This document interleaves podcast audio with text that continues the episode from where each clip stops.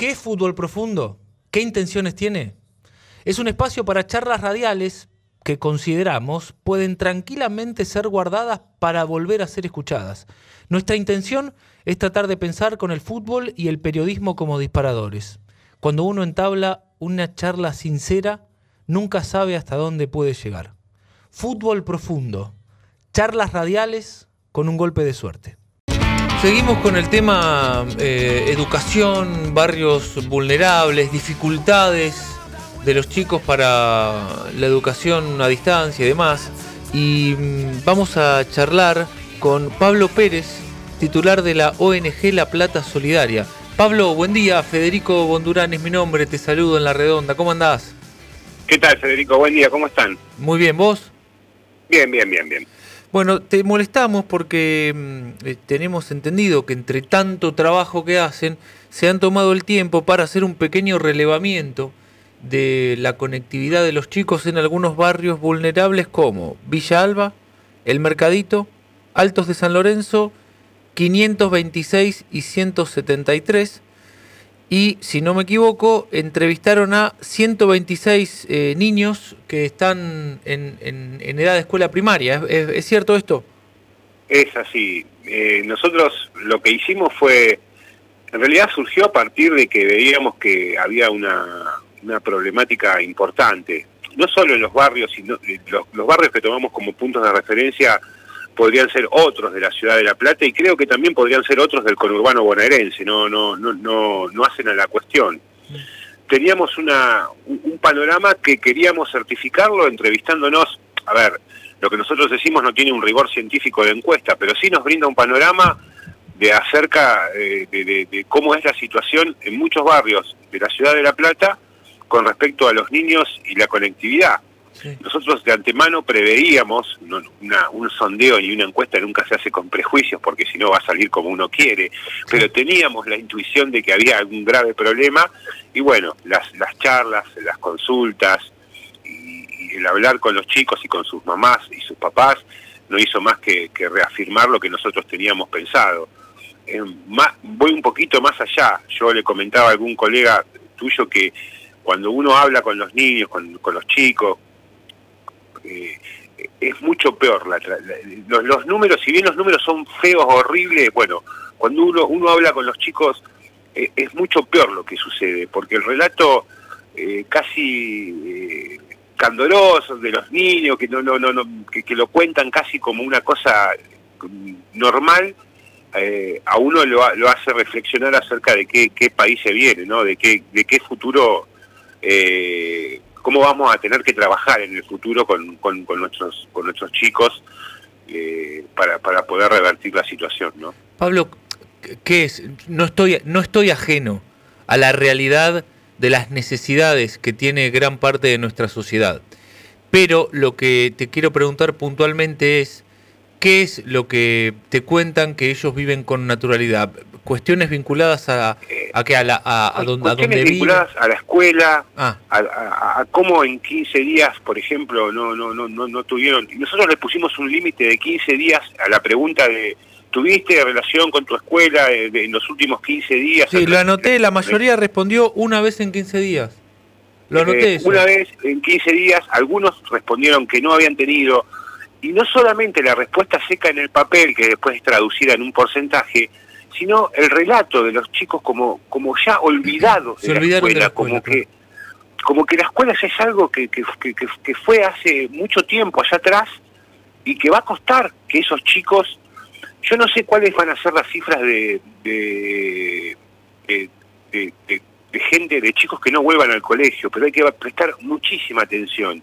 Y también el relato eh, del ámbito familiar, del social, de cómo muchos salen a acompañar a sus padres a cartonear por el centro de la ciudad de La Plata. Y esto cualquier amigo, eh, sobre todo los amigos de, de, la, de, la, redonda, muchos, uno sube un taxi y escucha la redonda, lo deben ver permanentemente, cómo van las mamás, los papás con sus pequeños eh, eh, cartoneando por el centro de la ciudad, a las 7, 7 y media de la tarde, diagonal 80, calle 7, calle 12, Eh, y todo eso luego es el relato que uno recoge en el fondo de Villalba, en el fondo del mercadito, en el asentamiento, porque vivimos una, una situación en toda la periferia de la ciudad que es muy compleja y que creo que, que, que, hay que empezar a abordar de forma urgente en, en, múltiples miradas, ¿no? no solamente en la de la escuela, sino también en todo lo que yo te, te relataba y creo que para eso tiene que empezar a trabajar el Estado. ¿no? Hubo que haber empezado a abordar esto en los 90, Pablo, con los primeros residuos de, lo que fue el menemismo, pero nunca se empezó. Ahora Y ahora eh, probablemente con estos chicos que... Porque el problema acá, me parece a mí, estamos charlando con Pablo Pérez, que es titular de la ONG La Plata Solidaria, es qué línea les estamos bajando, ¿no? ¿Cuál es la enseñanza para esa clase vulnerada? ¿Cuál es la enseñanza en todo esto? Si no aprendemos no pasa nada es la enseñanza. Son la quinta o sexta generación de personas que inevitablemente van a vivir en la ignorancia y la marginalidad, porque salir de ahí es muy bravo. Sale uno de cada cuánto, de cada cien, de cada mil, de cada... No sale nadie de ahí, Pablo, generalmente. Yo coincido en gran parte con lo, con lo que decís. Mirá, yo siempre pongo un dato cuando, cuando hacemos este tipo de trabajo y, ustedes nos llaman. En 1983 La Plata tenía 13 asentamientos hoy tiene más de 170. Es decir, que desde 1983 hasta, hasta la fecha hemos crecido eh, de forma eh, escandalosa en cuanto a la cantidad de asentamientos en la periferia de nuestra ciudad. Y, como bien decías vos, la, situación de, los chicos es como una cuestión que se, se va repitiendo año tras año, generación tras generación, y hace imposible que digo, los números lo demuestran. Luego, cuando UNICEF planta una encuesta o la Universidad Católica planta una encuesta en esos lugares, los números hablan por sí solos. Vamos a tener en diciembre el 60% de los chicos viviendo bajo la línea de pobreza. ¿Alguno puede pensar que ese chico va a estar preocupado por ir a la escuela nada más que para comer ah. y no para aprender? Pero además, digo, eh, eh, además la, profundidad del problema, también sabes que la marca, que probablemente esos chicos sean hijos de padres que tampoco hayan tenido ningún tipo de guía y que no tengan, que conceptualmente estén, estén, estén perdidos porque no, tienen cultura del trabajo, quizás tampoco hayan ido a la escuela. Y esos chicos probablemente sean... tercera y cuarta generación. Estamos viviendo de, gente que lamentablemente no, no conoce una situación laboral estable, una educación como la conocimos nosotros. Yo fui a escuela pública toda mi vida y con esto no estoy golpeándome el pecho, porque a veces, viste, los que fuimos a escuelas públicas nos golpeamos el pecho como si hubiéramos sido casi héroes. Y no, la verdad que no, yo fui a escuela pública porque la situación... Porque era, era algo normal para los que estamos cerca de los 40. Compartía, a ver, yo estoy en Tolosa, íbamos a la escuela 79 y compartíamos las mismas cosas con los chicos que iban al colegio del Carmen para graficarlo y ponerlo este blanco sobre negro. Pero hoy, eh, la verdad que los chicos que van, que, que, están intentando las escuelas de la periferia, de jornada completa, eh, tienen una, una problemática tan grande porque se han convertido en, entregadores de mercadería con muy poca capacidad, no por los docentes ni mucho menos, sino porque los chicos no tienen conectividad, están en otra cosa, eh, los padres están en otra cuestión porque no saben si a la noche tienen algo para comer en la mayoría de los casos. Y esto, como decías vos, esto no viene de ahora, ni de dos años, ni de tres, ni de cinco, ni de diez, viene de hace bastante tiempo. Y es cada vez peor. vamos por la cuarta generación mm. de, de jóvenes que se han convertido en papás, que ya algunos son abuelos y que no han conocido otra cosa que esta forma... De forma de vida. Eh, forma de vida que, que, en algún momento tenemos que empezar a, a, replantearnos como país, ¿no? ¿Qué, ¿Qué, qué, es lo que queremos? Nosotros lo hemos hecho en La Plata con las herramientas que tenemos, con, con, con nuestro sentido común, si se quiere. Pero creo que esos números bien se podrían trasladar a cualquier lugar del, del conurbano bonaerense, del Gran Mar del Plata, del Gran Bahía Blanca, y nos, nos, nos, va a dar más o menos lo mismo. En definitiva, eh, la, pandemia... Es una tragedia. Sí, claro que, es una la Política, y que la política no toma dimensión de la tragedia que está sucediendo en estos lugares acerca de la educación, de la inserción, de la contención. Es una tragedia y nadie quiere ponerle el cascabel al gato. Y de hecho nosotros tampoco tomamos, excluyo a las personas como vos y toda la ONG La Plata Solidaria, que son personas con, con un corazón grande y, mucha vocación que están abocados a esta tarea, ¿no? Pero digo, el resto de la sociedad, los que estamos con, en nuestras cosas, no tomamos conciencia hasta que, por ejemplo, eh, sufrimos un hecho de inseguridad, vemos con espanto eh, que viene una pandemia y saca toda la mugre que pusimos abajo de la alfombra. Hasta, hasta que no nos pasa alguna otra cosa, no vemos todo esto, ¿no? Hasta que no llega un índice, un, un, número del INDEC que marque el índice de pobreza. Son esos momentos donde lo vemos, porque después lo que tratamos es de no mirar. Tratamos de no mirar, tratamos de que nos pasen desapercibidos y en definitiva lo que la, la, sociedad hace con toda esta gente excluida es pretender que desaparezcan. Y la verdad es que, buenos días, pero no van a desaparecer, no tienen por qué desaparecer, y lo único que va a pasar si seguimos así es que van a ser cada vez más.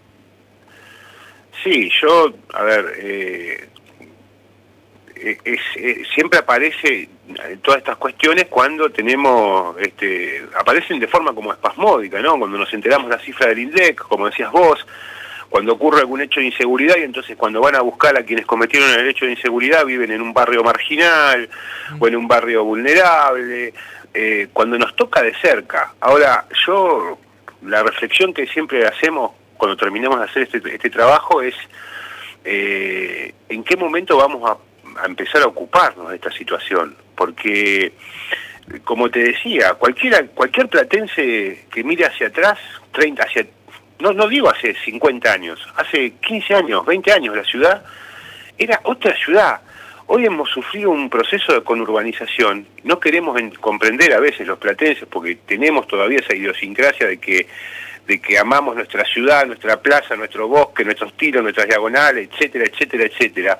Pero tenemos un grave proceso de conurbanización en la periferia de la ciudad que no nos diferencia en absoluto de cualquier municipio del conurbano bonaerense con esto no estoy, eh, digo, mal juzgando ni a Florencio Varela, ni a Loma de Zamora, ni a Quilmes, ni a Verazategui, ni a Almirante Brown. Lo que estoy diciendo es que hemos sufrido la pobreza, la miseria, la pauperización de muchos sectores sociales vulnerables que también han sido, porque esto hay que decirlo, el negocio de muchos políticos de la ciudad, y de muchos políticos, no, no, no digo de la ciudad, sino que, que de, la política, ¿eh? el pobre a veces es un gran negocio de la política y nosotros nos hemos ocupado de denunciar este, en unidades fiscales de la ciudad de La Plata quienes hacían negocio con la, con, la pobreza y que todo esto eh, de, en algún momento hay que ponerle un punto, de, hay, hay, que producir un punto de inflexión, porque si no, eh, digo, vamos a tener este, una reiteración de estas situaciones,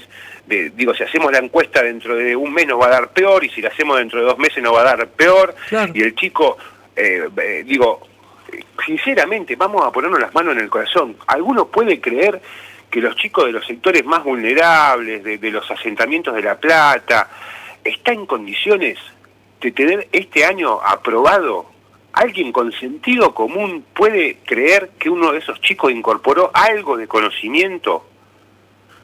Nadie. ¿Alguien puede e incluso, Pablo, e incluso... Que, le estamos haciendo un favor, Federico, a esos chicos en decirle ustedes tienen tercero, cuarto, quinto, sexto grado aprobado, sigan pasando. ¿Le estamos haciendo un favor o los estamos condenando a seguir reiterando su forma, sus condiciones de vida. Nosotros tenemos como padres la inmensa posibilidad de que a nuestros hijos podemos brindarle otras herramientas. Las mías van a escuela pública también de casualidad, porque una va, gracias a Dios, al Colegio Nacional, pero eh, nosotros le hemos podido brindar herramientas como para que, y tampoco, eh, como para que más o menos este, tengan un año en donde hayan podido acceder a algún tipo de conocimiento, de, interacción con el docente. Alguno puede pensar que un pibe que cada 15 días va a buscar la comida al colegio, que todos los días hace la cola en la esquina de 123 y 615, con su mamá para retirar un plato de guiso, y que apenas tiene conectividad en el teléfono eh, cuando se acerca a una casa en donde hay wifi y le prestan wifi. En Tolosa hay un claro ejemplo de un gran comerciante que les pone el wifi a las 6 de la tarde para que puedan acercarse y bajar la tarea. ¿Alguien puede comprender o entender que ese pibe aprendió algo y que le estamos haciendo un favor diciéndole, está bien, tenés cuarto grado aprobado, seguí adelante. Yo creo que es un disparate absoluto. Es un horror, Pablo.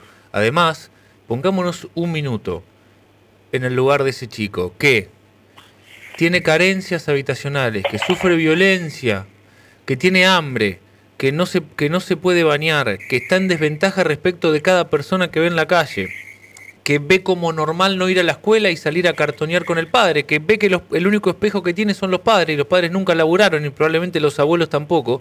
Entonces, ¿cómo puede pretender que tenga una idea diferente? Es muy difícil. Lo único que tienen esos chicos es resentimiento, es odio. Y es ahí donde tenemos que comprender que muchas veces, por más que, mm, que nos afecte a nosotros mismos, muchas veces la única opción que tienen para tratar de ser como vos es intentar robarte el celular o las zapatillas, porque no tienen otra manera de ser al menos un minuto, como vos que tuviste a tu papá, a tu mamá, que tuviste comida, que tuviste una casa.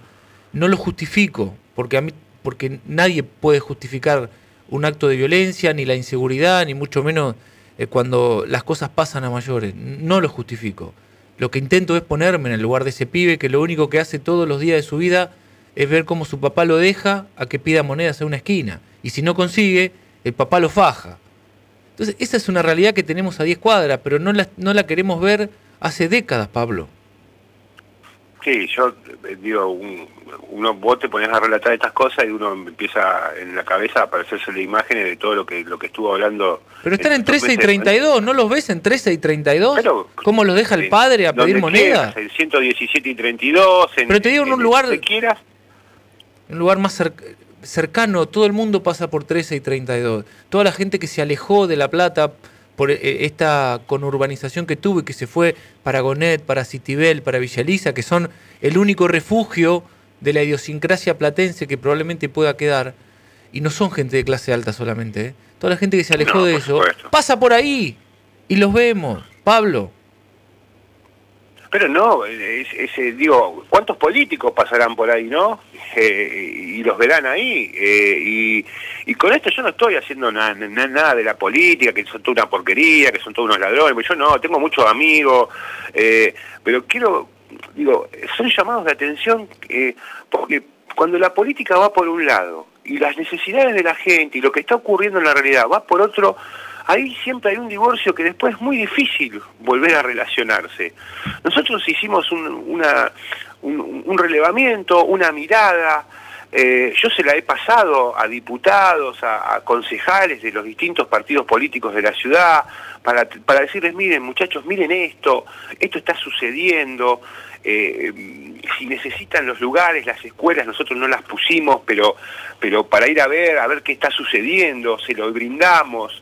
Eh, fueron muy pocos los que se interesaron acerca de, esto que nosotros habíamos hecho, no porque lo hayamos hecho nosotros, digo, lo, podría haber hecho cualquiera, pero, pero creo que hay que, empezar a trabajar nosotros en estos meses de pandemia no hemos parado un minuto con colectas, campañas, eh, y la verdad que por un lado nos pone contento porque Platense tiene un corazón gigante de oro, los clubes de la ciudad, gimnasia, estudiantes, siempre colaborando, los clubes de barrio, la Asociación Platense de Básquet, digo, todos han hecho un trabajo, pero de corazón, maravilloso, pero ya a veces no se puede más. No hay forma de seguir trabajando en el voluntariado, en lo social, en lo solidario, si no empieza el Estado a plantarse en algunos lugares en donde debe plantarse, y no, no digo, cuando digo el Estado no digo el gobierno de turno, digo, estos son políticas a largo plazo, porque si desde el 83 al 2020 los asentamientos pasaron de 13 a 170, ahí no hubo la culpa de un signo partidario, ahí pasamos, pasaron muchos. y esto, y esto siguió y se profundizó. Bueno, hay que empezar a laburar, porque si no, como decís vos, después nos vamos a asombrar cuando vemos este, el pibito que sale a afanar, el otro, digo, con esto tampoco estoy justificando, ni mucho menos, pero sí es una realidad que la padecemos todos los días. Pablo, siempre, siempre es un placer charlar con vos. Te mando... Te mando un abrazo grande, ¿me escuchás ahí? Sí, ahí te escucho, ahí te escucho. una breve interrupción. Te mando un abrazo grande, un placer charlar con vos. Un cariño, adiós. No, Federico, paso, paso un chivito. El domingo a las 16 horas, frente a la municipalidad, en Plaza Moreno, vamos a estar con los calendarios de la Plata Solidaria 2021. Perdonad que en el medio de todo esto, pero bueno, esperamos a todos los platenses. El valor del calendario es un alimento no perecedero. Bueno, ahí hay que estar entonces. Un abrazo. bueno, Federico, eh, que tengan una linda una linda mañana. Igualmente. Pablo Pérez, titular de la ONG La Plata Solidaria.